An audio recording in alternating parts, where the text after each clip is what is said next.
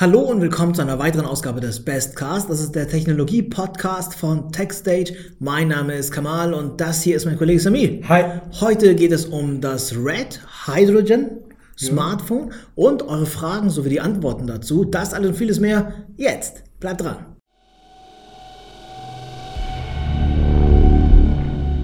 Es gibt einen neuen Smartphone-Hersteller, beziehungsweise er möchte einen werden, zuvor bekannt oder aktuell bekannt, wenn dann überhaupt wir mal bekannt, Richtig, bei den meisten dann. Leuten. Red. Red ist ein Kamerahersteller, Hersteller von professionellen, sehr professionellen Kameras. Äh, zum Beispiel 3D-Filme werden mit zwei Reds gedreht. Also geht Richtung Ari und sowas in der Art. ne? Genau, ich meine, ich glaube, der letzte Guardians of the Galaxy wurde zum Beispiel mit Red Kameras gedreht. Also das sind super, super teure Kameras. Ich glaube, so 10.000, 20.000 Euro und mehr geht es so wirklich Ja. los. Es gibt einige Leute, die haben solche Kameras, die machen dann Videos damit und haben sie auch auf YouTube. Ich mag die Qualität, die Kameras sind wirklich sehr gut, aber sie sind halt nicht erschwinglich. Und das macht äh, den Hersteller so unbekannt, weil er nicht für den Massenmarkt verfügbar ist, sondern ein spezialisierter Anbieter ist, äh, kaufen auch nur Spezialisten bei ihm. Und Ja. äh, naja, die Produkte sind tatsächlich sehr gut.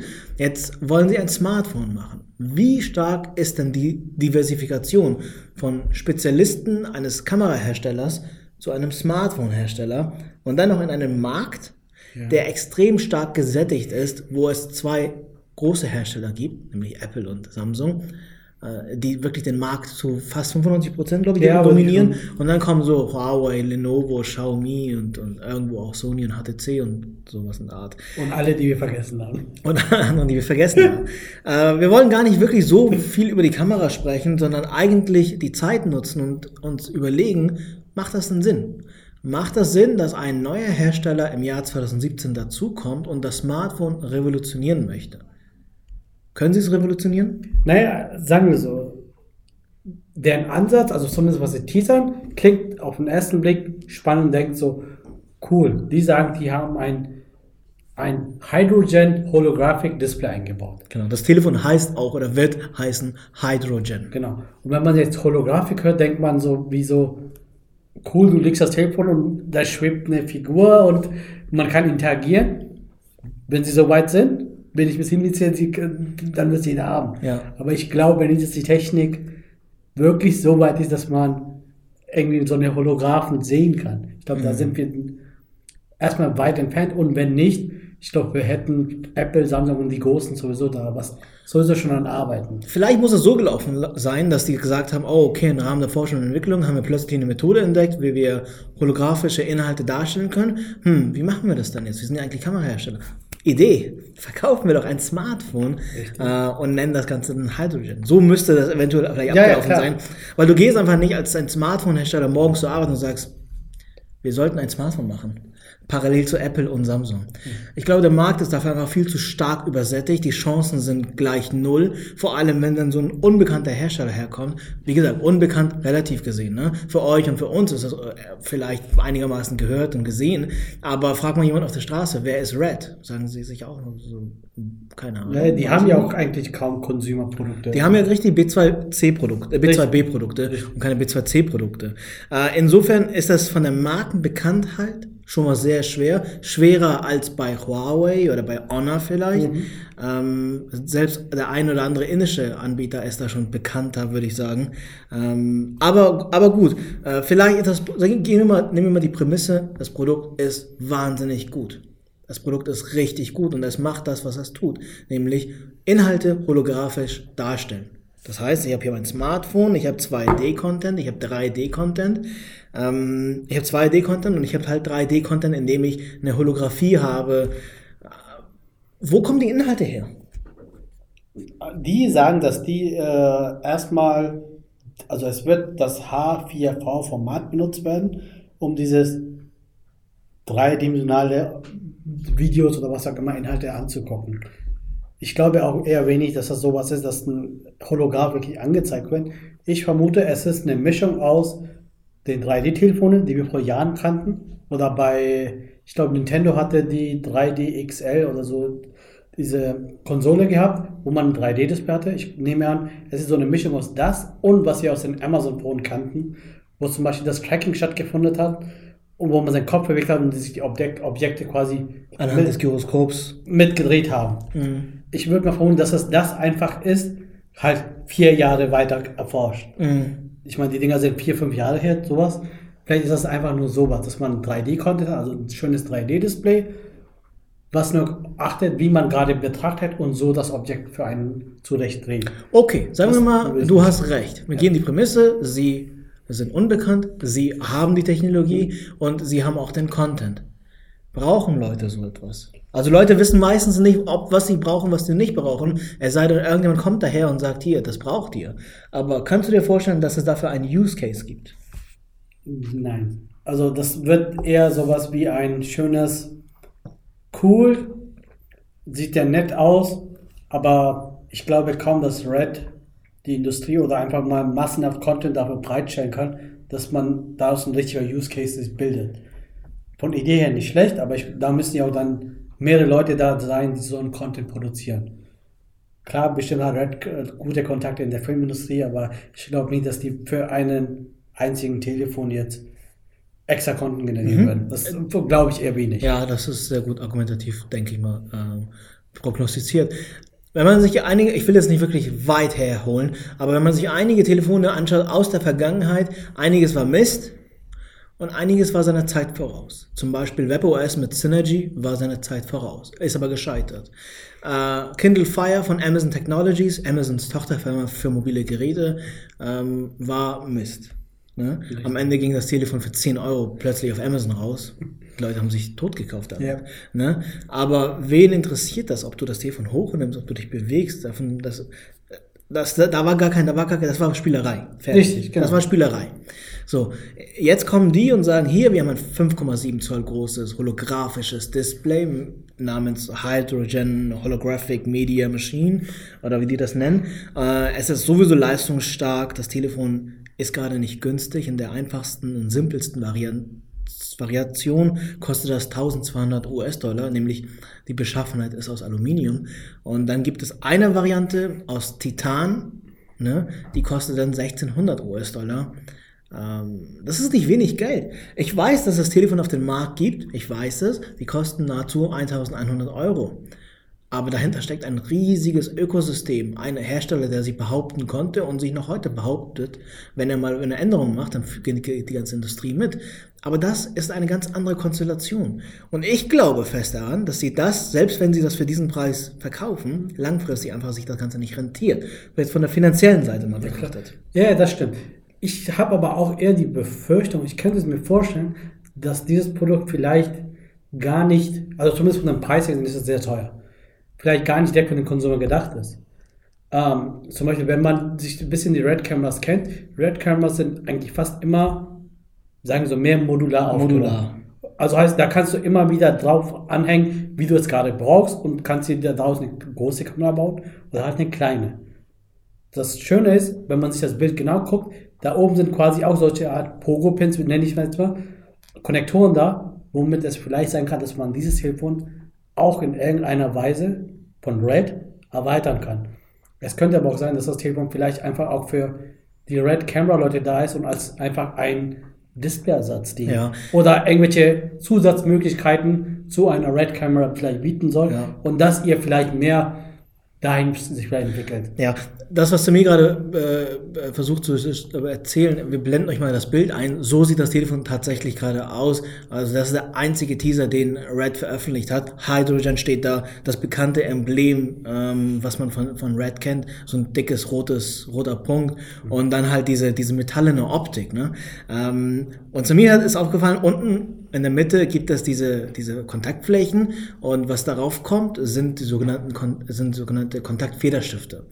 Pogo-Pins kann man auch dazu sagen, beides ist richtig. Äh, Und der eine oder andere hat gesagt, oh ja, wenn ich mir das anschaue und mir den Kreis da oben anschaue, das klingt doch schon nach Motorola oder Lenovo und Motomods. Ich habe bei denen heute Morgen nachgefragt. Ich habe mich mit den Leuten heute getroffen, habe mir ein anderes Telefon von denen angeschaut, aber im Zuge dessen haben sie mir gesagt, sie wüssten nichts darüber. Also vermutlich Aber gleichzeitig muss man auch sagen, die haben ja auch die APIs, die ganze Plattform, die ganzen Schnittstellen und alles offengelegt. Das heißt, irgendjemand kann sich das herunterladen, anschauen, darauf entwickeln, bauen und sagen, hey, wir sind da. Ich kann mir aber nicht vorstellen, dass Red sagt, wir entwickeln quasi komplett ohne Lenovos Wissen irgendwas und machen was fertig. Naja, ich meine, Brad hat ja eigene Produkte, die an sich ja auch mit so einer Art Connector-System funktionieren. Genau. Vielleicht ist das einfach deren eigene Vielleicht kann das, genau, das kann auch sein, dass das deren eigenes System ist. Und wenn man sagt, okay, was genau ist das? Da ist so eine Art Kühlung aufgebaut, die man so von Motherboards bzw. von CPUs kennt. Äh, so ein rillenartiges Design. Ähm, ich weiß nicht, braucht ein Telefon diese Art von Kühlung? Ich weiß, dass es Smartphones heutzutage gibt, die haben eine aktive Wasserkühlung, zum Beispiel Galaxy hat eins, ne? Ja. Ähm, aber wie warm muss das Telefon denn werden, dass es sowas braucht? Gibt sehr viele Fragezeichen. Sehr, sehr viele Fragezeichen. Wie funktioniert die Technik? Was ist mit dem Preis? Was bietet es so Einzigartiges? Was hat es mit der Modularität auf sich? Äh, was hat es mit dem Design auf sich? Und warum verlangen sie 1200 Euro. Und für wen ist das Telefon? Vielleicht ist das einfach eine super geile, beste Kamera, was die vielleicht überhaupt machen können. Ich meine, die bauen ja die Sensoren ja auch selbst, soweit ich weiß. Red. Ja. Vielleicht ist einfach ein super genialer Fotosensor drin, wo wir alle denken so, wow. Ja vermute ich eher wenig, aber trotzdem kann Ich sein. weiß es nicht. Ich habe so ein mulmiges Gefühl. Einerseits sage ich mir, oh, das ist das nächste Kindle Fire oder das nächste Marshall Smartphone oder das nächste äh, Pepsi Smartphone oder das nächste Puma Smartphone.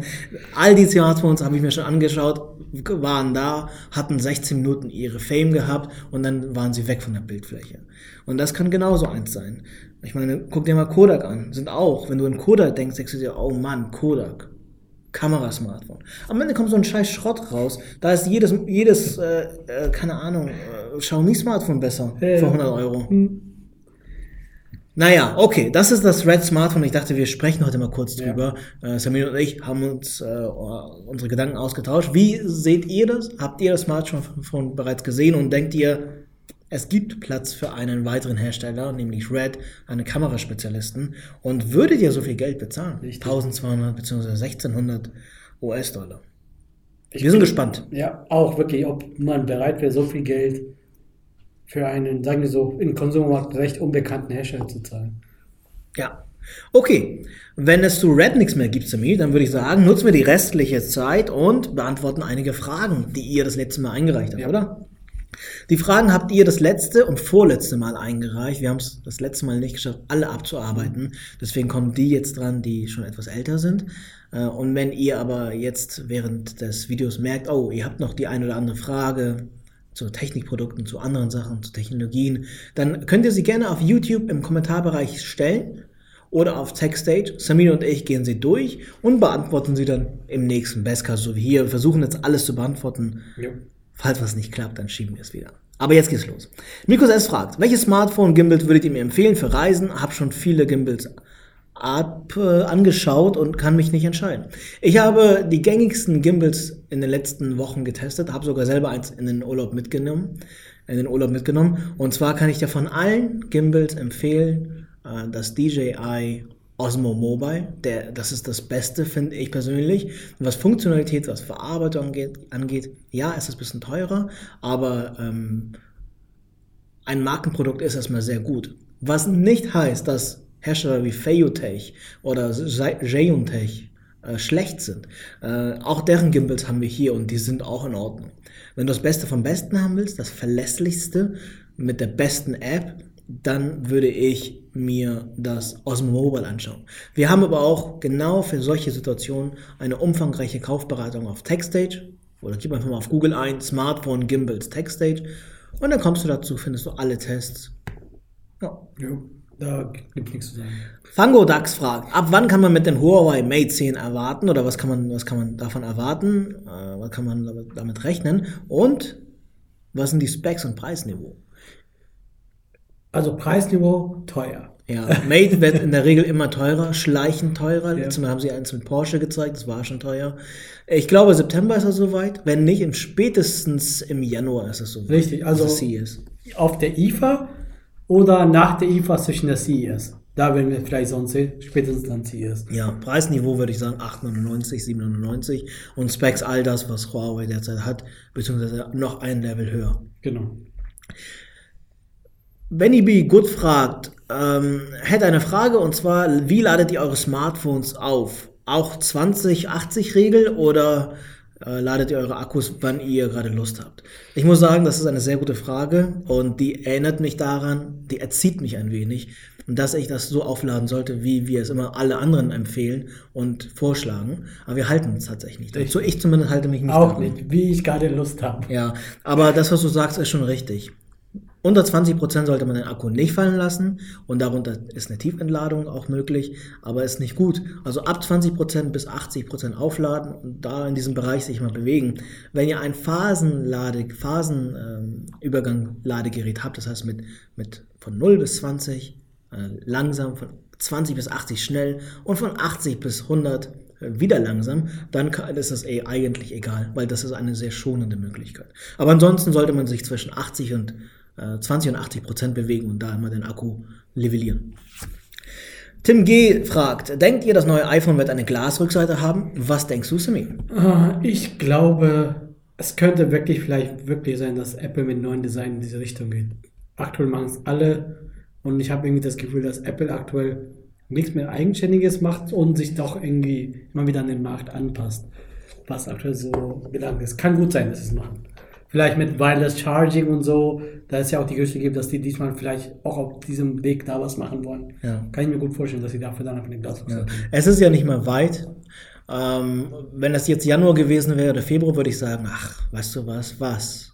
Neues iPhone. Warte doch einfach acht Monate ab. Aber tatsächlich ist es jetzt nur so zwei, drei Monate noch. Und je mehr wir uns Richtung September bewegen, desto klarer werden die Gerüchte, desto, äh, desto mehr Gewichtung haben die Gerüchte. Und das, was man aktuell sieht, ja, Apple arbeitet an einem Glas-iPhone. Ja, Apple könnte dieses Jahr tatsächlich Wireless Charging unterbringen. Und ja, genau wie bei HTC und Sony und äh, Sony sage ich schon, Sony und bei Honor könnten sie ein spiegelndes iPhone rausbringen.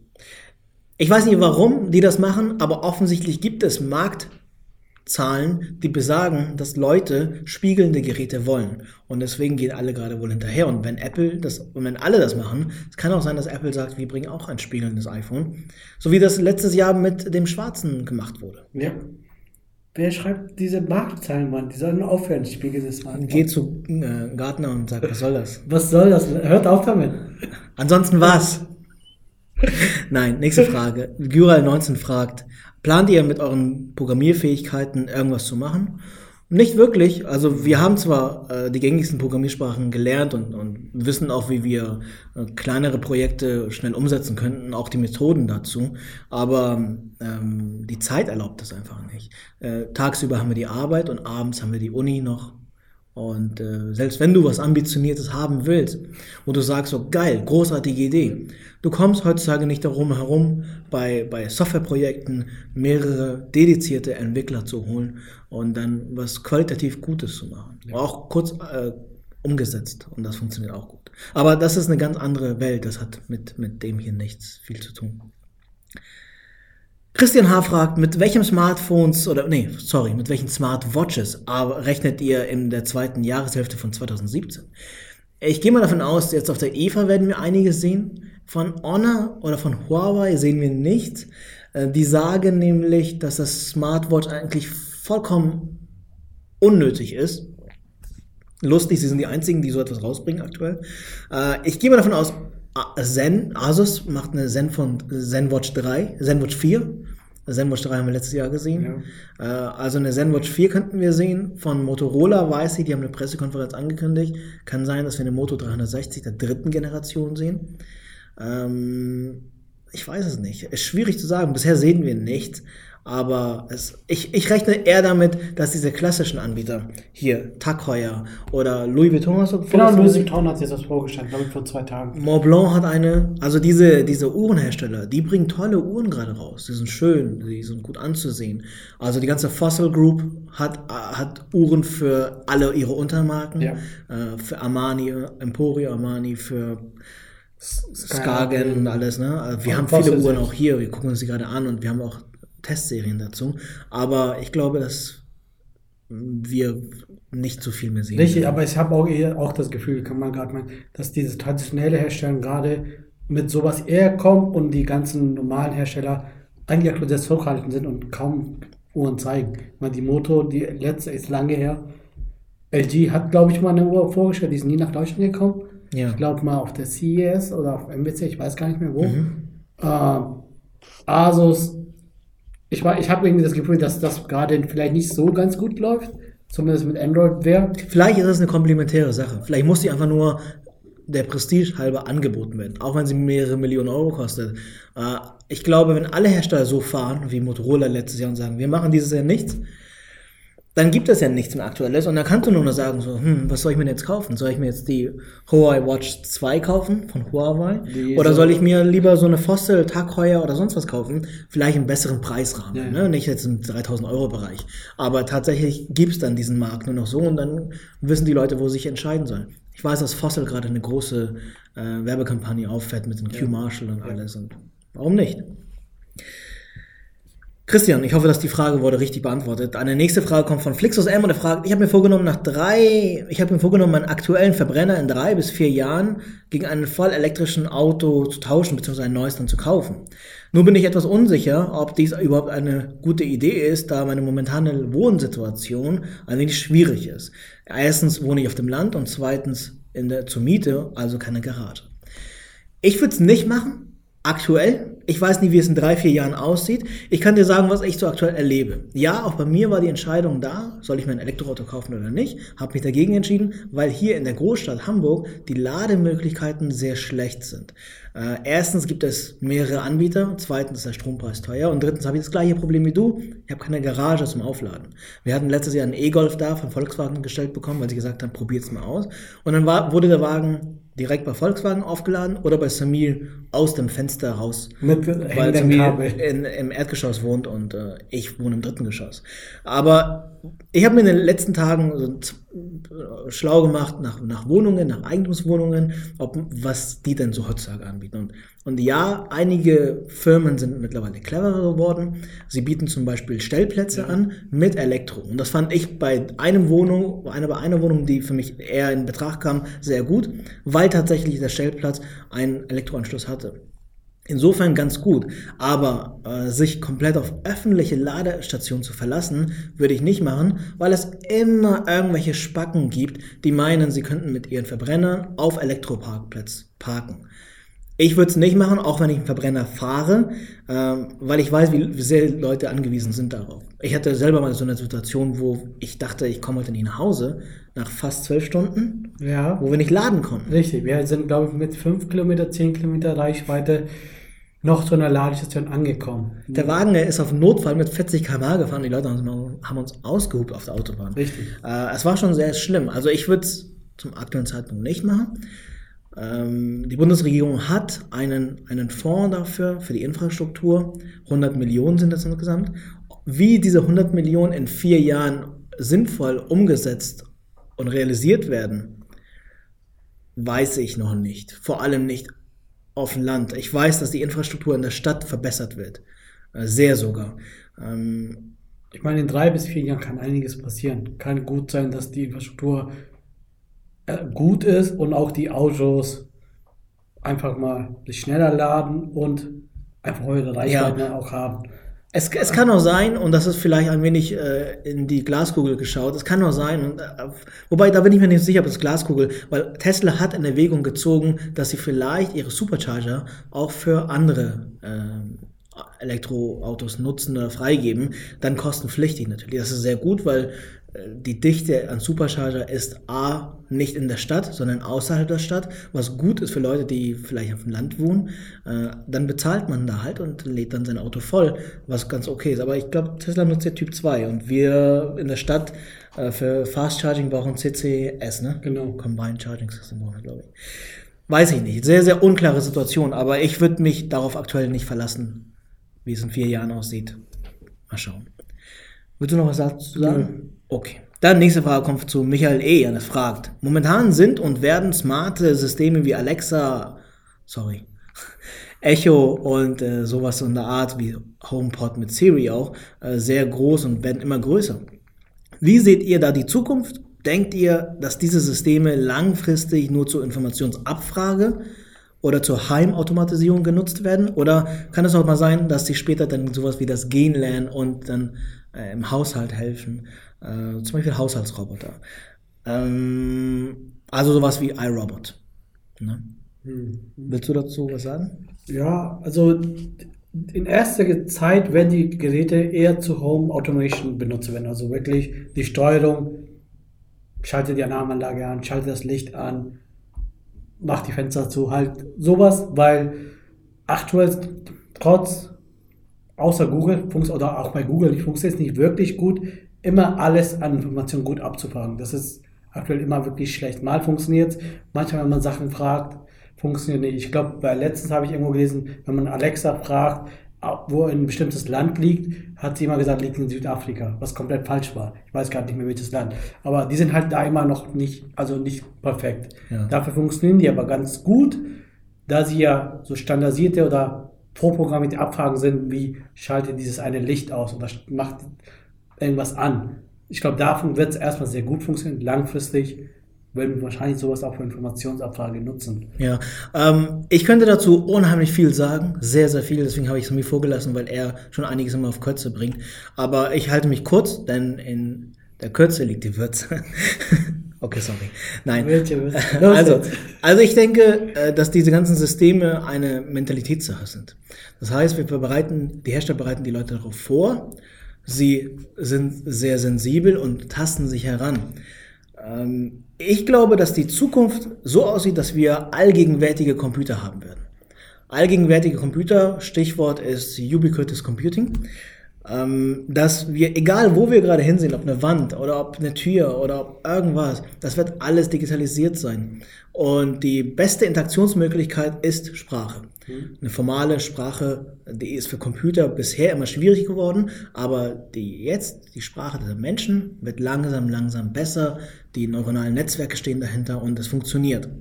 Auch das erfordert Zeit, bis die Systeme mit Daten gefüttert werden und sich selbst trainieren. Ja, ich glaube, Robotik wird es eines Tages in unser Haushalt schaffen. Richtige Robotik. Ich meine jetzt nicht meinen, äh, meinen äh, Kobold VR 200 Staubsauger, der bei mir zu Hause alles sauber macht. Oder meine Kamera oder meine Haustürroboter. Ähm, ich glaube wirklich jemand, der, der humanoid unterwegs ist. So in dieser Aus Ausrichtung.